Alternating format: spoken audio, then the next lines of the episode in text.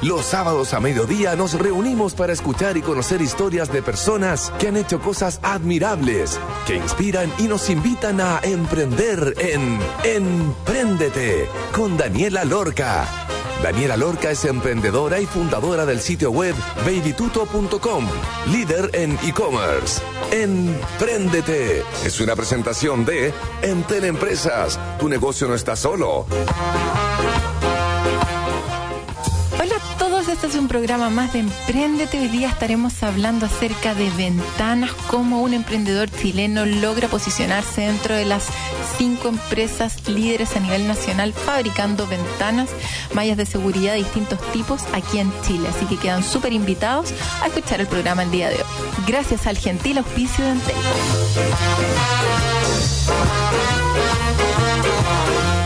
Para los que tienen niños, probablemente les va a sonar familiar la empresa de la que hablaremos hoy por su producto Mallas de Seguridad. Hoy eso fue solo el punto de partida. ¿Cómo fue el proceso para migrar de las mallas a ventanas de PVC, aluminio, tabiques y vidriados? Y vitrinas comerciales es lo que sabremos hoy de cómo Bastro, empresa pionera en Chile y actual empresa líder a nivel nacional en la fabricación e instalación de ventanas de PVC de origen alemán, nació de mano de su fundador, Eduardo Barra. Hoy ya cuentan con un equipo de más de 40 personas a quien tenemos el placer de entrevistar hoy día. Bienvenido, Eduardo. Muchísimas gracias, Daniela, por la invitación. Oye, a ti, Eduardo, cuéntanos por favor para las personas que no te conocen, quién eres y cómo nació Bastro. Bueno, mi nombre es Eduardo Barra Stroel, actualmente tengo 37 años y Bastro se inició cuando yo cumplí aproximadamente los, los 19 años. Estaba estudiando en la universidad hace minutos y comencé a instalar unas mallas de seguridad, mm. que es la típica malla de protección que se instala en los departamentos para que los niños no se, no se caigan. Esta malla, esta malla va instalada con un pequeño ángulo de aluminio. Eh, hace 18 años atrás fue el boom inmobiliario a nivel de edificio eh, en la región metropolitana, bueno, también en regiones, pero obviamente está, fue muy, muy fuerte en, en, región metropolitana toda la, la construcción de edificios. Entonces, la gran mayoría de los clientes que me, preguntaban si yo instalaba cierres de ventanas en las logias o en las terrazas. Típico que cuando tú te compras un departamento, la logia viene abierta, la terraza viene abierta, eh, en la logia es, una zona en donde se mete mucho polvo, bueno, con toda la contaminación que hay en Santiago, eh, eso también impulsaba a que los clientes cerraran con ventanas estos espacios. Claro. Y el primer año, el segundo, el tercero, la verdad que mucha gente me preguntó y yo, la verdad, imagínate, con 19, 20 años, eh, andáis en otra. Mm. Eh, lo único que yo buscaba era ganar un par de lucas para no pedirle plata a mi mamá, eh, poder pasar una buena vida universitaria y no era más que eso. Obviamente, a medida que uno va madurando y va creciendo, hay que empezar a hacer cosas nuevas para poder generar un poco más de ingresos y obviamente había un, había un mercado ahí que me está llamando para poder hacer cosas nuevas. Crecer un poco con el, con el emprendimiento y que no fuese solo Maya. Entonces, ahí es donde ya nace Bastro, eh, que Bastro viene, el Ba de Barra, que es mi primer apellido, y el Stro viene del Strobel, que es mi segundo apellido. De ahí viene el Bastro Limitada. Ese es un pequeño resumen. Está perfecto. Oye, y esto entonces hace como 19 a 18 años. Así es. ¡Wow! ¡Qué locura! ¿eh? Nos quedó súper claro lo que te impulsó a pasar de las mallas de seguridad a ventana. Eran estos mismos clientes que te llamaban, que te decían, oye, ¿sabes que yo no, no solo necesito las mallas, sino que también necesito cerrar acá con estas ventanas por producto de, no sé, pues mayor seguridad para los niños y todo. ¿Cómo fue el proceso desde que tú dijiste ya? Hay demanda, necesito empezar a poner estas ventanas. ¿Por dónde partiste? Tú dijiste, voy a fabricar ventanas en Chile, voy a mirar ventanas en Alemania, te fuiste a Europa. ¿Cómo fue el proceso como de decir qué ventanas ibas a, instalar? Y también preguntarte en esa época si habían otro tipo de empresas que empezaran a, que ofrecieran este servicio y cómo lograste diferenciarte si es que esas ya existían y empezar a posicionarte en el mercado para hoy estar eh, súper consolidado como Bastro a nivel nacional? Mira, al principio, al principio fue súper complicado, súper difícil, porque comencé a mandar a fabricar ventanas con un tercero.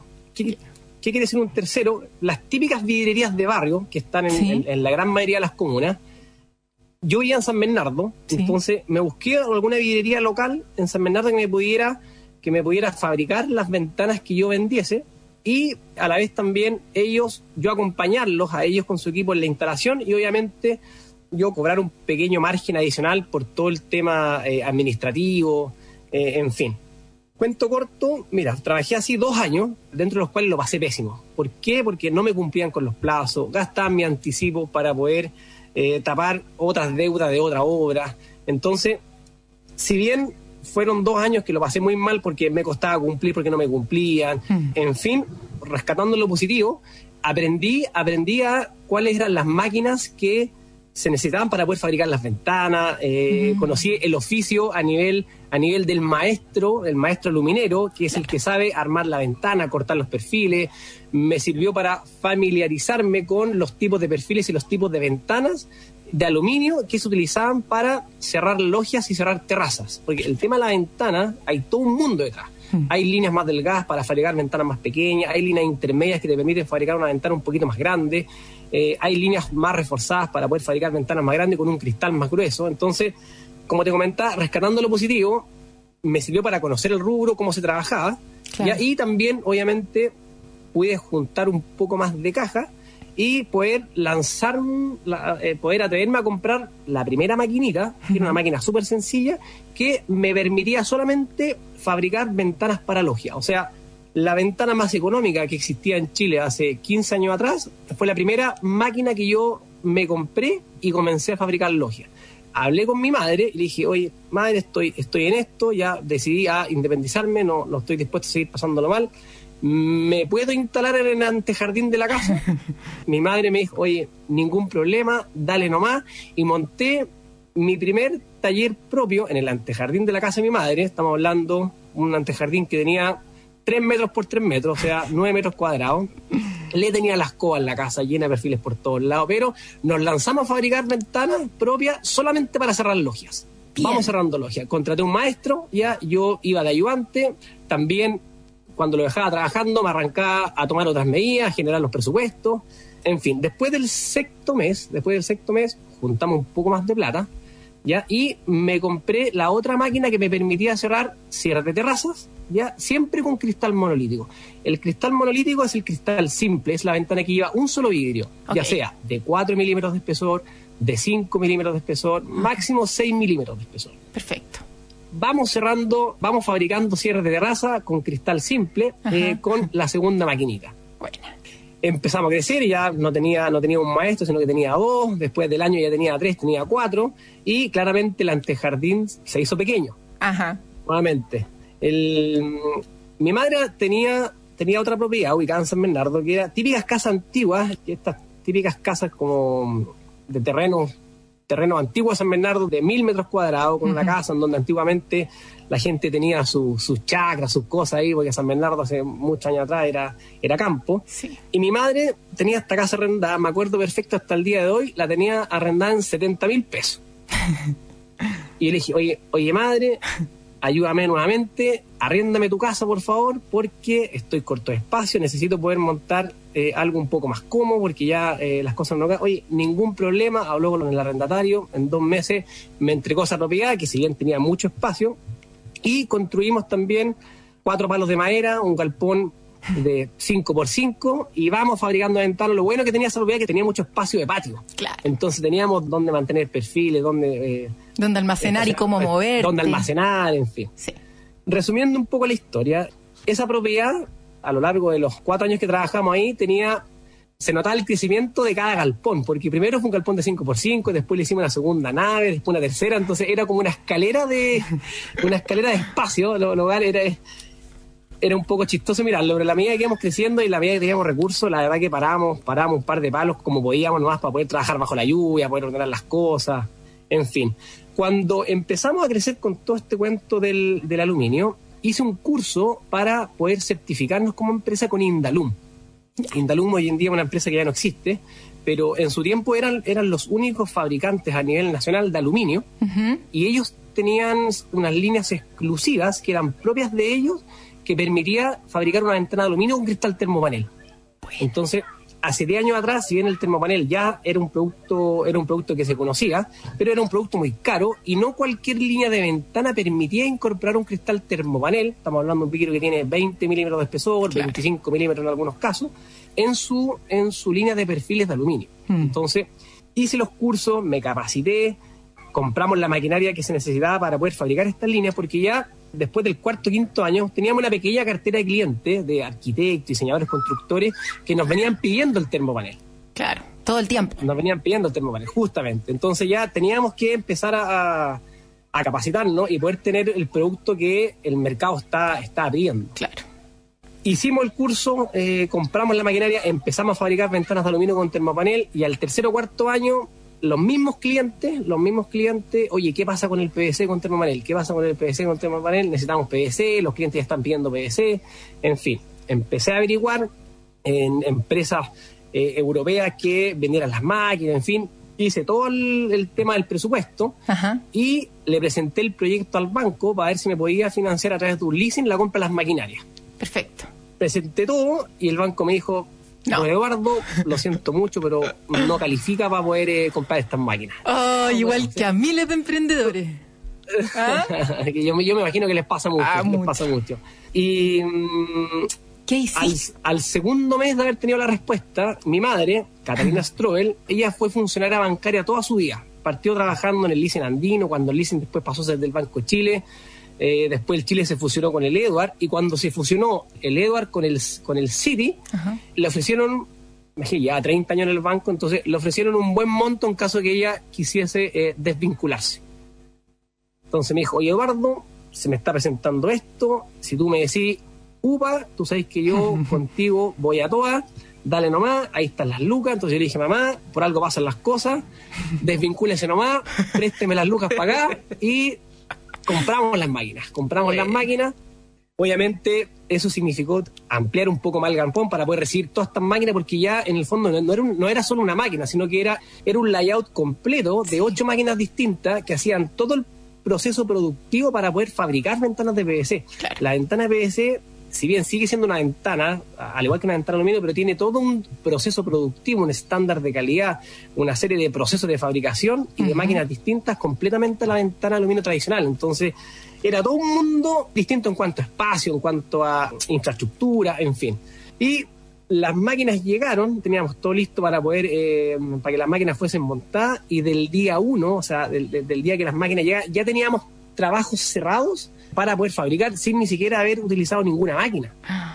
Entonces, eso fue, esto que yo te estoy contando fue hace aproximadamente 10, 11, 12 años atrás, y la verdad que desde ese periodo hasta ahora, eh, gracias a Dios, las máquinas no han parado. Las máquinas no han parado. Ese es como el resumen de la historia de cómo, de cómo se creó esta empresa, y, es como una historia bien, es lo que hay al fondo de de cómo fue la inversión, cómo, cómo se fueron dando los casos. Está eh, súper bueno. Resumen. Está súper bueno porque hablaste acerca de financiamiento, que es un tema bien importante. Es notable lo que hizo tu mamá y cómo confió en este proyecto que ya venía funcionando, eh, ya en el fondo, como tú decías, y como que el mismo mercado te estaba pidiendo el resto de los productos, tú ya estabas capacitado, sabías en lo que estabas, si bien erais súper chico, estos dotes comerciales y de estar metido en una industria que había espacio y que claramente había espacio en donde lograste posicionarte con Bastro en una empresa que es bien familiar. Vamos a estar hablando acerca de eso en el segundo bloque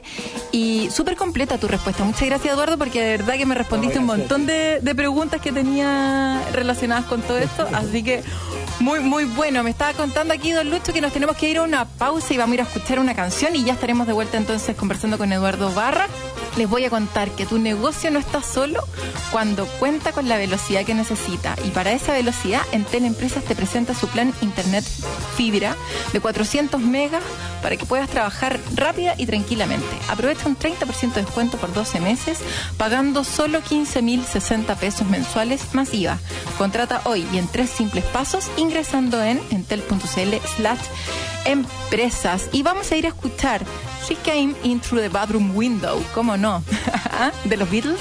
Y ya estaremos de vuelta entonces conversando con Eduardo Barra y su empresa Bastro. Vamos y volvemos.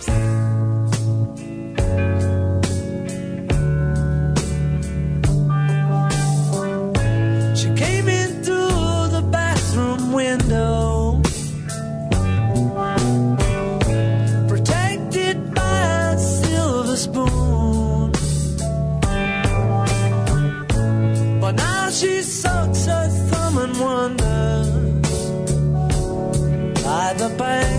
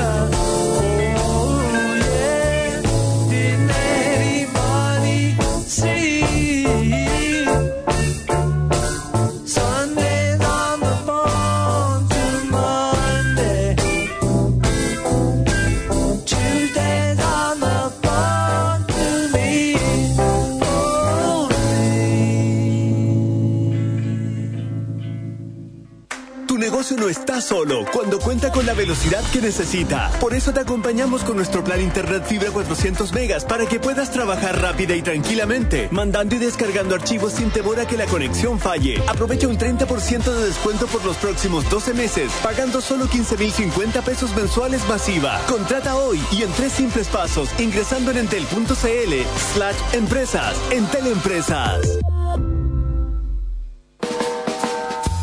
En agricultura es Empréndete con Daniela Lorca. Y ya estamos de vuelta entonces en esta entretenida entrevista de hoy con Eduardo Barra. Oye, Eduardo, cuéntanos, Bastro está en proyectos arquitectónicos como importante. He visto hartas fotos de, de casas, hoteles y cosas como vitrinas comerciales, que también es uno de, de sus rubros.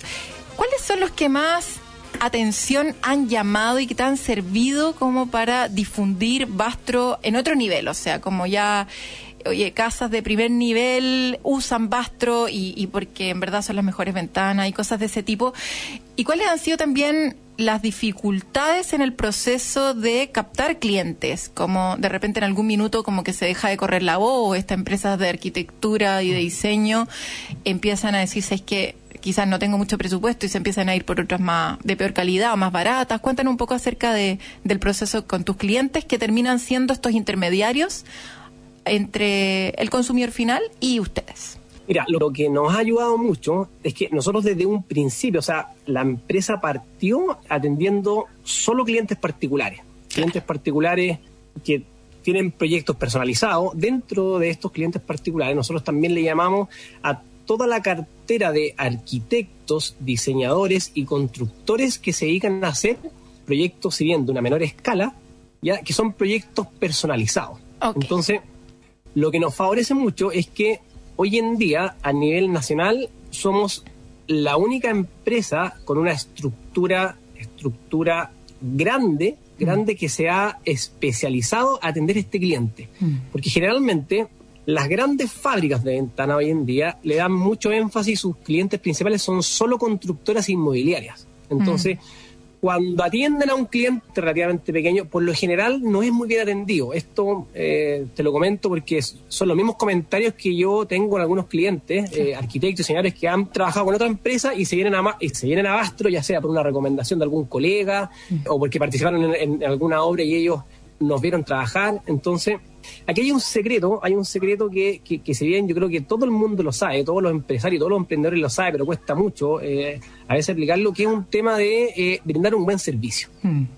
Chile se caracteriza por brindar un mal servicio, o sea, somos malos para cumplir con los horarios, somos malos para cumplir con la fecha, somos mentirosos, decimos que vamos un día y no vamos. Sí. Entonces, lo que ha caracterizado a Bastro es básicamente eso, o sea, no sacamos nada con fabricar un excelente producto si va de la mano con un servicio que es malo. Claro. Entonces, eso nos ha provocado hoy en día el boca a boca de todos nuestros clientes. Créeme que para nosotros hoy es la mejor arma de venta, es el mejor ejecutivo comercial eh, que como empresa podemos tener. Mm.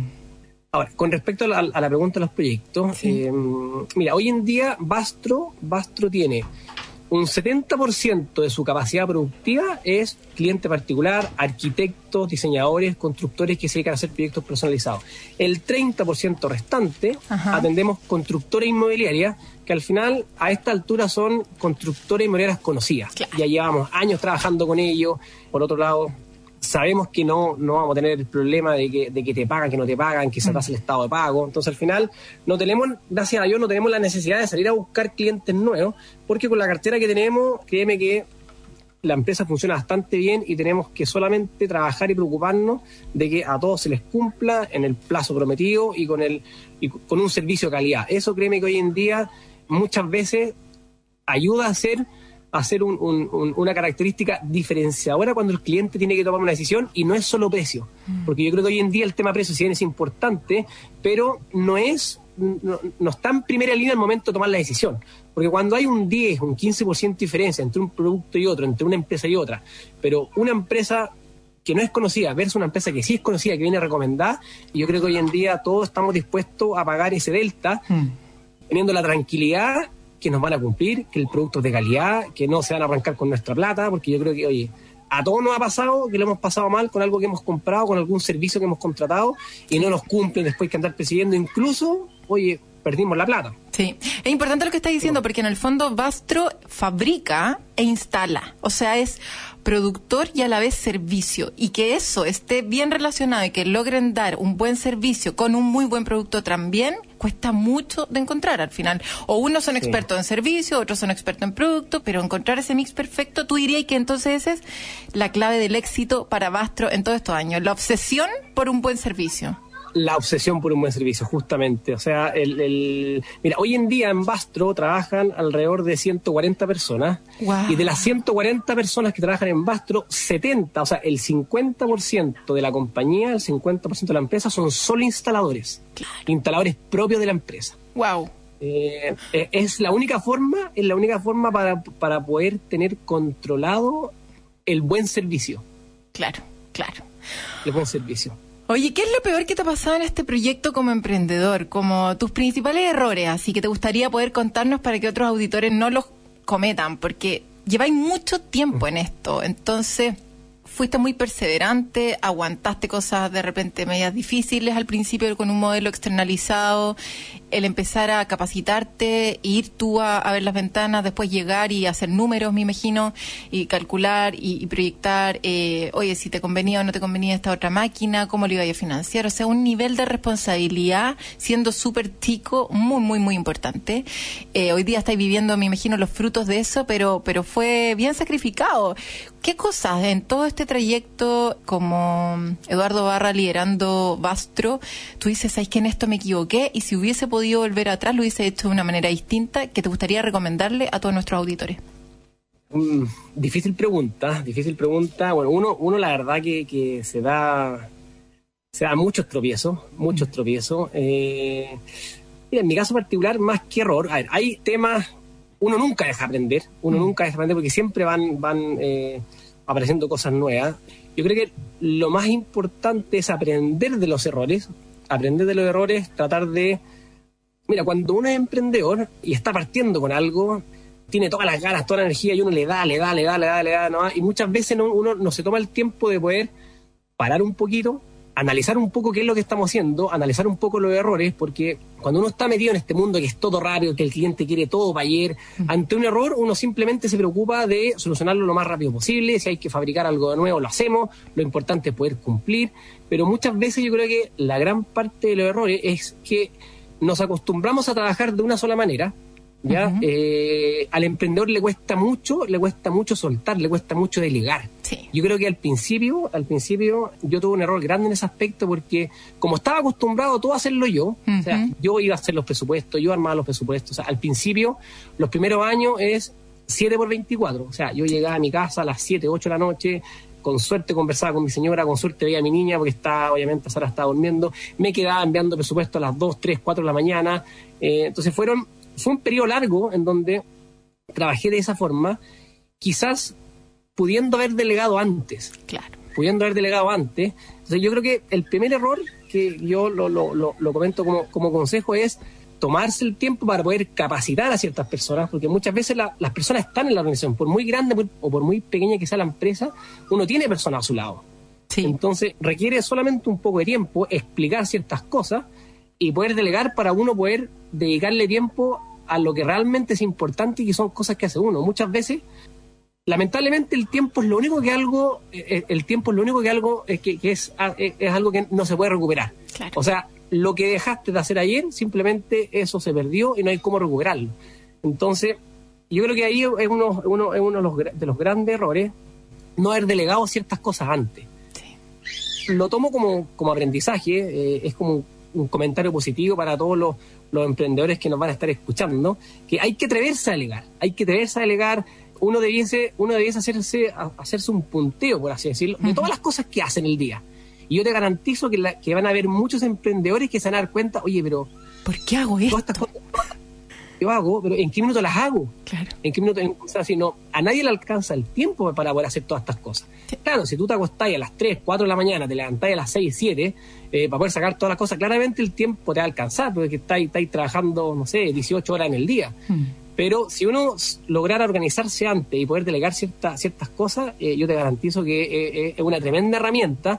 Uno, por otro lado, va a poder dedicarle tiempo a las cosas más importantes, porque yo estoy de acuerdo, estoy de acuerdo que hay cosas que no hay que soltarlas y que hay que dedicarle más tiempo, o que toman más tiempo poder delegarla, o que llegue el profesional que tenga las competencias para poder delegar. Claro. Pero yo, respondiendo un poco a la pregunta, eh, yo creo que ese es uno, de los, uno de, los, de los grandes errores que cometemos todos los emprendedores que estamos acostumbrados a hacer, a hacer todo. Y cuando las empresas comienzan a crecer, necesitan delegar cierta responsabilidad para que, para que también la empresa siga, siga creciendo en conjunto con la gente. Sí, y que den otros saltos y de repente profesionalizar ciertos cargos, ciertos procesos. Al final uno no sabe hacerlos todos. Y tú tenés la gana, la energía, la pasión, fuiste el propulsor de la idea, el ejecutor. Pero claro, de repente, oye, en la parte administrativa y financiera llega alguien que lo hace mucho mejor que uno. Y e- en ese momento eh, hay que aprender, soltar y dejar el control de lado para, para dejar que la empresa siga su flujo, siga fluyendo de manera orgánica y natural. Oye, Eduardo, trabajas con tres personas de tu familia, si no me equivoco, liderando la empresa. ¿Cómo ha sido ese proceso? Estás con tu mamá, con tu hermana y con uno de tus hermanos. ¿Qué haces para no morir Sí. en el intento? Son familia, porque son muchos, y, y además trabajan en conjunto. ¿Cómo se organizan? ¿Cómo son esas reuniones como de management? ¿Cómo, cómo, cómo es el día a día ahí que te permite eh, Mira, el, el, funcionar sí, bien? el, el tema familiar es un tema, el tema de la empresa familiar es un tema. Eh, yo, mira, gracias a Dios, eh, nosotros somos cuatro hermanos, los tres hermanos están trabajando conmigo y mi madre, que también está trabajando con nosotros. Hoy en día, Catalina, que es mi madre, ella está a cargo de toda la área comercial de la empresa. Ya se está empezando a meter un poco más con la finanza, pero ella siempre ha estado mm, a cargo de toda la área comercial, de las sucursales que tenemos en regiones, eh, de todo el tema marketing, el tema publicidad, el tema de los comerciales, las armas de ventas que vamos armando, en fin. El hermano que sigue, que es Cristóbal, Cristóbal Barra, él hoy en día también está apoyando el área comercial. ¿ya? Él está trabajando en el, en- en el área comercial. Después viene Francisco, que él está trabajando en el área técnica, técnica de terreno, ya visitando a los clientes, aclarando las dudas, rectificando medidas, para que posterior a esa visita el proceso de cotización sea lo más cercano y lo más exacto a lo que realmente necesita el cliente. Claro. ¿ya? Y la cuarta integrante, que es mi hermana más chica, que ya no es tan chica, ella, bueno, ella terminó de estudiar psicología, trabajó, trabajó un tiempo en el Banco Santander Ujú. y eh, después le dijimos, Catalina, véngase para acá, por favor, hacerse cargo de todo el área de recursos humanos, eh, porque necesitábamos una persona de confianza en ese, en ese puesto.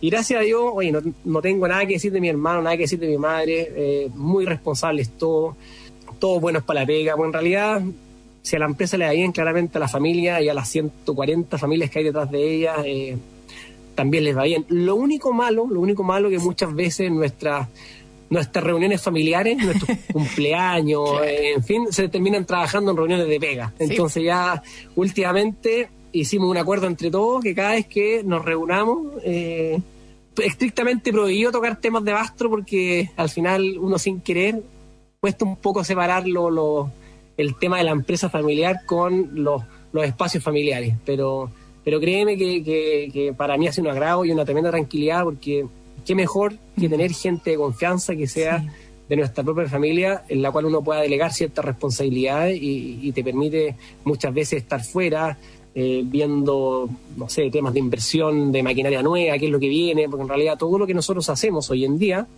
es la copia un poco de lo que se hace en Europa, sobre todo en Alemania. Nosotros hoy en día pertenecemos a un grupo, una marca alemana, que tenemos la certificación para poder trabajar sus perfiles Sí. y para poder mantener esta certificación en el tiempo tenemos que cumplir con todo el estándar de calidad, ya sea tanto administrativo como productivo y la instalación que se rige en Alemania. Entonces constantemente tenemos revisiones, tenemos que también tengo que ir yo personalmente a ver qué es lo nuevo que se viene. Eh, hay todo un tema ahí que muchas veces te permite, o sea, te obliga a estar lejos de la organización y es una tranquilidad tener, como te comentaba, gente de confianza que logren que la empresa siga funcionando sin que los dueños estén personalmente en la empresa. Maravilloso. Oye, Eduardo, ¿cuántas ventanas? Estamos cerrando ya, nos queda un, un último minutito antes de recordar la página web y dónde los pueden encontrar. ¿Cuántas ventanas han instalado y cuántos clientes han atendido a lo largo de todo este tiempo? ¿Tenía el número por ahí o no? ¿Te lo sabías? mira, el número exacto, exacto no lo tengo, pero mira, hoy en día nosotros estamos atendiendo entre 180, 200 clientes mensuales, Wow. ya, o sea, estamos hablando que son 2.400 clientes al año Sí. y cada mes, cada mes fabricamos aproximadamente entre 1.800 a 2.000 ventanas mensuales Wow. en donde cada ventana de cada cliente, de cada zona, de cada casa, eh, tiene una medida y un diseño distinto. Nosotros, todo lo que nosotros hacemos es como un traje a la medida Claro. de cada cliente. Claro. Entonces, no, es una, una cantidad grande de clientes y de ventanas que se fabrican mes a mes. Pero créeme que nos, nos Ah. llena orgullo poder contar estos números porque hoy en día estamos dentro de las cinco fábricas más grandes a nivel nacional. Sí, no, de todas maneras. Y yo sí, pues, yo estoy instalando unas ventanas en, en mi casa, Bastro, obviamente. Y realmente el servicio hasta el momento ha sido impecable, así que súper recomendados. Por favor, pasemos el dato www.bastro.cl Correcto. bastro.cl y ahí podrán encontrar entonces todos los servicios, productos y todo para que tengan eh, una renovación de ventana. No está de más el termopanel, eh, imagínense con este PVC, con la tecnología alemana, qué secos que son los alemanes para un montón de cosas. Imagínense aquí, hecho en Chile, liderado por el querido Eduardo Barra. Oye, Eduardo, muchísimas gracias. Me pone muy contenta esta entrevista. Creo que tenemos que hacer un- una apertura aquí a todos los auditorios. Nosotros fuimos compañeros de colegio, así que estoy muy emocionada de poder entrevistarte y saber lo exitoso que ha sido todo este, este trayecto y, y tu vida como emprendedor. La verdad es que me llena de orgullo, te felicito y, y muchas gracias por haber sido parte de Emprendete. Muchas gracias a ti, Daniela. Oye, ya, pues chiquillo, entonces antes de irnos al tercer bloque con nuestra querida Pauli Barahona les voy a contar. ¿Te imaginas estar mandando un presupuesto y que tu conexión empiece a fallar? Bueno, eso no pasa cuando tienes internet fibra en Teleempresas. Aprovecha que su plan de 400 megas está con 30% de descuento por 12 meses, donde terminas pagando solo 15.060 pesos por mes masiva. Contrata en tres simples pasos en entel.cl slash empresas. Eso sería entonces la entrevista de hoy. Ya vamos al tercer bloque con Paulina Barahona y le damos entonces todos los agradecimientos a Eduardo Barra y ya vamos a una pausa. Estamos de vuelta. Esto es Emprendete. Vamos y volvemos.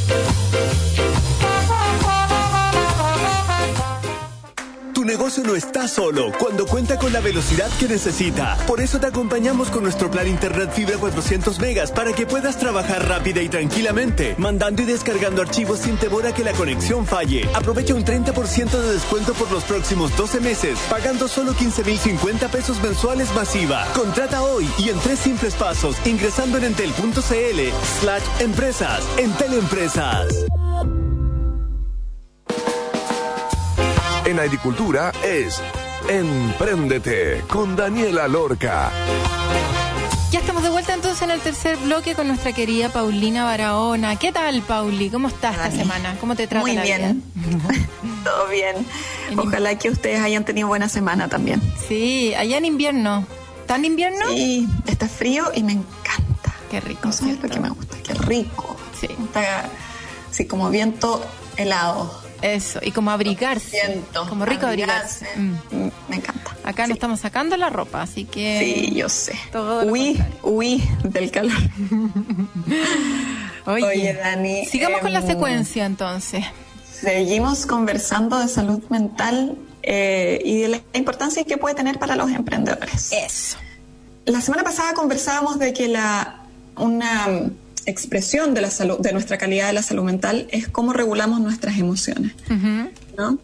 Y otra manera en cómo se eh, o cómo la salud mental impacta a nuestra calidad de vida es a través de la calidad de las relaciones. Nuestra salud mental afecta eh, a nuestras relaciones y mientras mejor salud mental tenemos, en general tendemos a tener mejor calidad de relaciones. Y lo opuesto también es cierto, ¿no? Cuando estamos con más conflictos y temas a resolver que tienen que ver con nuestra calidad, de, con nuestra salud mental, entonces nuestras relaciones se ven más afectadas. Sí. ¿Lo has visto así? Sí, todo el rato. Como de repente uno no sabe por qué, por qué anda tan pesada, por qué estoy reaccionando frente a ciertas situaciones que antes no me molestaban tanto de esta manera y como, ¿qué? ¿Qué me pasa? ¿Qué es lo que está pasando? Que puede que, que no esté, de repente no estoy atenta a las señales, uno empieza a estar como medio desconectado. Y a mí me pasa que en particular yo me pongo como media pesada, como... Mm. Eso me pasa, como, como que me alejo un poco y me pongo como, como, como, no sé si a la defensiva, pero como media pesada cuando ando media, media con mucha cosa. Dependiendo del rol eh, y dependiendo del- de la calidad de las relaciones que construimos, ¿no?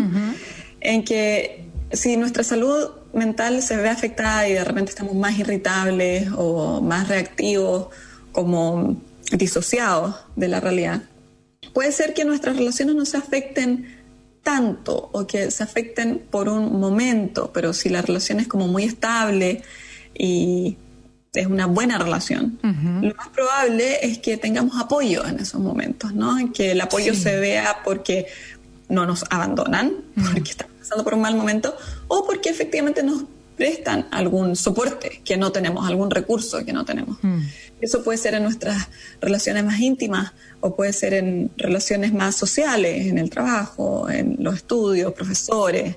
Pero yo creo que el tema es entender realmente que independientemente de todo lo que sabemos acerca del- de administración, de management, de trabajo en equipo y todos los estudios que hay, muy difícil que tomemos buenas decisiones en nuestras relaciones, en nuestros equipos, si es que tenemos una mala salud mental.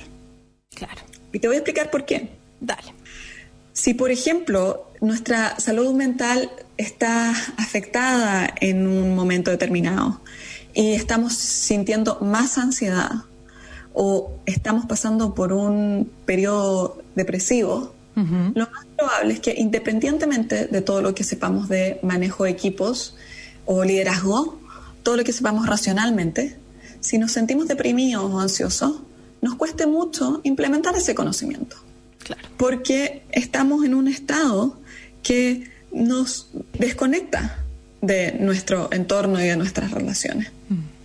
Los estados depresivos, en general, la gente tiene- tiende a retraerse, a sentirse más apático y menos involucrado con contenidos de todo tipo, especialmente afectivos y también especialmente em, eh, experiencias que son más desafiantes, como lo es emprender. Claro. Emprender es por naturaleza muy, muy desafiante. Si estamos pasando por estados depresivos, es muy difícil que podamos como conectar con aquellos aspectos que nos motivan del emprendimiento o con eh, que seamos capaces de eh, apoyar a nuestros equipos, de prestarlos apoyo, de estar ahí presente para los demás. Lo mismo con las ansiedades. Si la ansiedad es tan alta que nos sobrepasa, en general, uno de los mecanismos que tenemos, de los recursos más efectivos que tenemos para manejar la, la ansiedad es disociarnos. Y cuando, lo que necesitamos en el emprendimiento justamente es líderes muy presentes, ¿no? que son capaces de estar ahí mentalmente presentes, emocionalmente presentes, socialmente presentes, en momentos en que los equipos se sienten muy, muy demandados Muy conectado, hay que estar muy conectado. muy. Sí, sí. Entonces, esos son dos ejemplos de cómo nuestra calidad de la salud mental puede afectar a nuestro desempeño como emprendedores. Claro. Es importante, ¿no? Sí. Y el- la salud mental afecta a través, como te decía, una de, las- de las maneras es a través de cómo experimentamos nuestras relaciones. Claro. Y en el fondo ahí, por ejemplo, si yo sé que estoy de repente media angustiada por algo, media ansiosa, eh, me imagino que para varios, ¿cómo se proyecta este 2021? Es una incertidumbre, nadie sabe qué números tirar, no sabe si hacerlo igual que el 2020 o un poquito más, pero al final es todo como medio muy incierto y estoy como un poco nervioso porque no sé qué va a pasar, porque no hay mucho tiempo para aguantar, o sea, claro, la caja alcanza para tres meses, no sé qué, y después de eso, si es que el, es- el escenario no cambia, no sé cómo seguir enfrentando esto. Y estoy en un, en un momento de estrés, por ejemplo, y tengo que motivar al equipo en el 2021 para que salgamos juntos a la guerra y a lograrlo. ¿Qué es lo que recomendaría ahí, Pauli, cuando yo realmente, la persona que es la que tiene que liderar esto, sabe realmente como en profundidad eh, la situación real de una empresa, eh, que puede no ser muy positiva y que además tiene que lidiar con ese miedo, con esa ansiedad, con la incertidumbre, con la fragilidad, todo lo que eso implica, el no, quizás no haber dormido bien en la noche, o sea, todos los impactos que puede tener un, un no saber qué es lo que va a pasar, ¿cómo logro enfrentar y cómo logro liderar un equipo si es que yo estoy no plena, como, claro, como tú bien decías ahí en, en el primer, segundo programa, como no siempre se logra el óptimo, el que todas las variables estén bien alineadas para yo estar óptima en mi salud mental, siempre algo va a estar un poco afectado o algo al- raro. Pero ¿qué, qué es lo que debiéramos hacer? Como patear un poco esa reunión, respirar profundo, meditar, ir a terapia de repente, como para poder eh, tener herramientas para poder enfrentar a las personas. ¿Cómo se logra convencer, motivar, liderar un equipo cuando yo sé que de repente el escenario quizás no es el mejor? Sí. Yo creo que, a ver, tú me estás preguntando cómo motivar cuando yo he visto afectada mi salud mental, básicamente. Claro, ¿no? claro, claro, Cuando claro. yo he visto afectada mi salud mental y tengo que igual motivar al equipo. Exacto. Lo primero que yo me, me preguntaría, o sea, de ese caso es si es que mi salud mental se está viendo afectada por la situación en la empresa o por otros temas. Ah, Ok. Porque tenemos que partir de la base, y todos los emprendedores que nos están escuchando saben esto, partamos de la base de que esa es la realidad de emprender. Ujú. Esa es la realidad del emprendimiento. O sea, es como que tú le dices a un médico de, de urgencia, ¿ya? Oiga, eh, no esté... ¿Por qué está estresado? ¿Está estresado porque trabaja en urgencia? y es como, bueno, pero si ese es el trabajo, esa es la naturaleza del trabajo. Y yo estoy, tengo vocación a hacer este trabajo porque es mi vocación. Claro. Porque me gusta la adrenalina, porque me gusta atender a la gente de cerca cuando hay crisis, porque me gusta sentirme, ¿no? Necesitado, porque bla, bla, bla, bla. Entonces, a lo mejor puede ser que estoy cansado en ese momento porque hubo una carga de trabajo especial, pero en general esto es, Sí. no va a cambiar. Entonces yo me preguntaría, bueno, estoy, eh, ¿se ha visto afectada mi, la calidad de mi salud mental por algo que pasó en el trabajo o por algo más? Y cuando es algo más, yo creo que ese algo más es importante. Y eso es algo que la gente puede reflexionar por su cuenta, dándose el espacio para reflexionar, sin necesariamente la copa de vino al lado, sino que como realmente reflexionando. ¿Es, ¿Es que pasó algo en el trabajo o es que en realidad en este desafío me veo gatillado yo personalmente y una historia, por ejemplo, detrás de, de inseguridad financiera, por ejemplo, Claro. y de lo que eso significa para mí? O hay una historia de, em, de trauma que también se está viendo gatillado. O hay ciertos aspectos de mi personalidad que vienen de mi pasado que están haciendo crisis, que se ven problematizados Claro. en el desafío que estoy enfrentando. Ajá. ¿Qué es? ¿No? Y esta como necesidad de motivar, yo también la cuestionaría. No sé si me siento capaz de motivar ahora. ¿Es necesario motivar? Eso, eso es. Porque a veces lo que la gente necesita es que el otro esté presente, pero presente, presente. ¿Me entiendes? O sea, como que ser escuchado, ser visto, participar, tener voz, que sus opiniones cuenten. No, como que hay esta narrativa de que lo primero que la gente necesita es que la motiven y la gente es adulta. Sí. La gente necesita otras cosas aparte de motivación. Entonces, en esos momentos difíciles me preguntaría eso. Si yo siento que mi salud mental está afectando mi desempeño con mis equipos, ¿qué necesito? Necesito, eh, o sea, ¿de dónde viene eso? ¿De dónde viene ese problema de salud mental? ¿Viene de- del, del momento presente o viene de otras situaciones que no están ligadas al trabajo y que se están manifestando en el trabajo? ¿Y qué es lo que la gente necesita? Yo necesito hacer el esfuerzo y como tomar aire, tapar mi nariz y decir como ya, ya voy a hacer el esfuerzo y voy a motivar a la gente o en realidad necesito como, ¿no? Estar presente de otras maneras. Buenísima Y, reflexión. y bueno, y preguntarme, ¿no? O sea, preguntarme si yo siento que mi estado emocional o cognitivo me está afectando mis relaciones. Reflexionar. Y cuando digo no con la copa de- de vino en mano, me encanta tomar vino todas las noches, una copita que rico, delicioso, pero no es para reflexionar, Sí. es para otras cosas, ¿no? Cuando queremos reflexionar, en general necesitamos estar conectados. Y para estar conectados, las sustancias no nos ayudan mucho. Claro. Meditación. Y a veces estar conectados solos cuesta mucho, por eso es que también de repente pedir ayuda puede ser un gran aporte, porque a veces se vuelve intolerable el reflexionar solo, sin vino, ¿me entiendes? Entonces, como, cuando eso es intolerable es como otra, otra motivación más para buscar recursos en el entorno. Exactamente. Oye, buenísima la reflexión. Me quedé con hartas cosas dando vuelta, como muy importante todo lo que dijiste, Paulina, como siempre. Muy, muy clara, muy precisa. Sí, y, y da Está el podcast, ¿no? Queda el podcast, como siempre, grabado Los ahí en Radio. Agricultura para volver a escucharlo tantas veces como quieran, anotar, grabar a la Pauli o lo que quieran. Y después, cuando estén en esos momentos complicados, volver a ponerle play y decir qué era lo que había que hacer. ¿Qué era lo que O que nos que- manden preguntas, ¿o no, Dani? ¿Qué Sí, opinas? nos podrían mandar preguntas, de todas maneras. Vamos si a habilitar. que. Eso, vamos a habilitar un, ¿qué puede ser? Un Instagram o algo como simple, porque Twitter como que ya no lo usa mucho la gente. Originalmente habíamos habilitado un Twitter, pero como que no, no pega mucho Twitter. Vamos, Yo vamos a investigar cuál es la red social que está de moda para poder habilitar las preguntas y vamos... Un WhatsApp a la radio. Eso, un WhatsApp a la radio. Sí, pues. Ya, qué buena idea. estoy muy creativa hoy. Muy creativa. Es el 2021. el 2021 que llegó con todo. Muchas gracias, Pauli. Ya, querida. Gracias a todos los. muy bien. Chao. Tú igual. Gracias a todos los auditores. Nos vemos la próxima semana. Que estén súper. Un abrazo. Chao.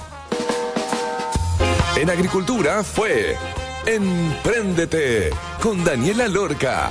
Historias de personas que han hecho cosas admirables, que inspiran y nos invitan a emprender. Es una presentación de Entel Empresas. Tu negocio no está solo.